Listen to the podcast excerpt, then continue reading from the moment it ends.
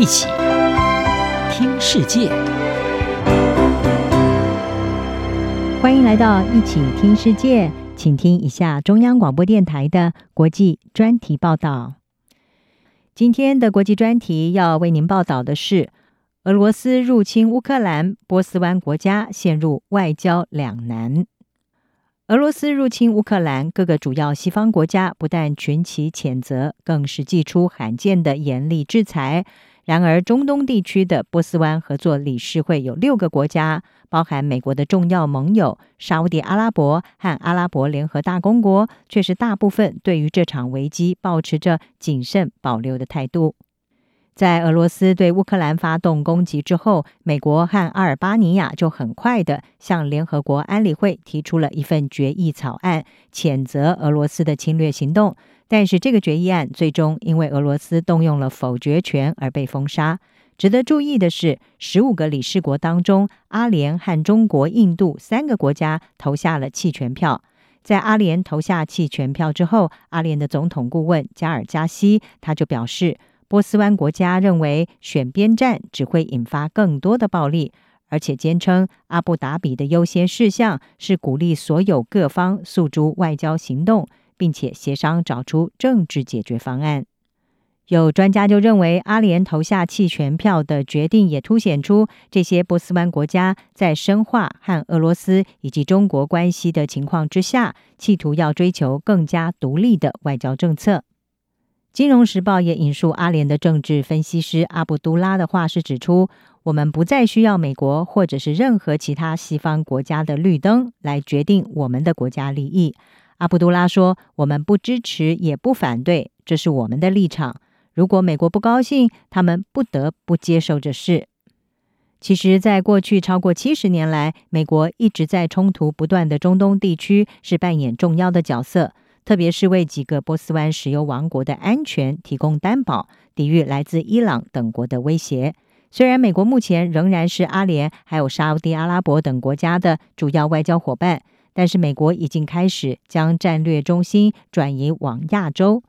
即便阿联和沙国持续的受到伊朗所支持的叶门叛军青年运动的袭击，美国方面依旧逐渐的减少在中东地区的军事参与。也让这些国家的安全战略受到考验。法新社引述法国智库蒙田研究所的波斯湾专家加德尔的这个看法是指出，波斯湾国家理解到他们必须要多元化他们的联盟，来弥补美国从中东撤出。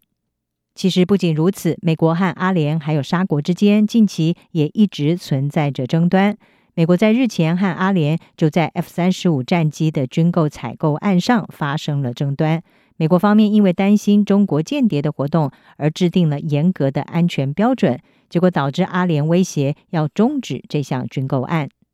至于另外一个主要盟国沙乌地阿拉伯，也因为二零一八年异议记者哈绍吉遭到暗杀的事件，而多次的被美国政府批评沙乌地阿拉伯的人权记录。沙国王储萨尔曼亲王被指控是幕后的黑手，但是俄罗斯总统普廷则是在事件发生之后少数力挺萨尔曼的国际领袖之一。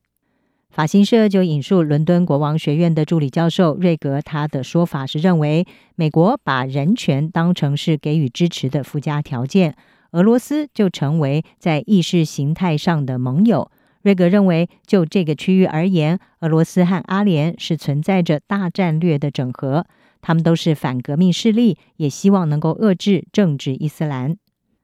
至于在贸易方面，俄罗斯和波斯湾合作理事会国家的贸易金额从二零一六年三十亿美元提升到二零二一年的五十亿美元，而多数的贸易往来都是集中在阿联和沙乌地阿拉伯。特别是阿联的经济重镇杜拜，已经成为吸引俄罗斯投资还有俄罗斯富豪他们度假观光的热门据点。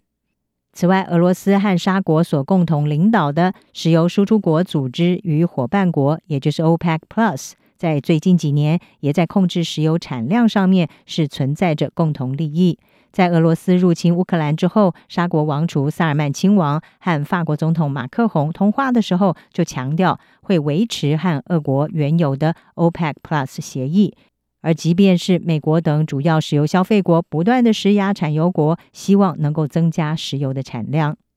华府智库大西洋理事会的资深研究员华尔德他说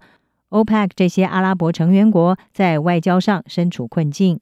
而维持控制产量的 OPEC Plus 协议显然是他们考量的首要问题。”华尔德认为，波斯湾国家害怕伤害这段关系。并且寻求和俄罗斯在 OPEC Plus 方面继续的保持合作。如果俄罗斯离开这个集团，整个协议可能会崩溃。对于波斯湾国家来说，对俄罗斯入侵乌克兰保持沉默，似乎是当前的最佳做法。然而，只要西方领袖持续升高对俄罗斯施压，并且要求中东国家表态，波斯湾国家的暧昧立场势必要受到考验。以上专题由郑锦茂编辑，海清清播报。谢谢您的收听。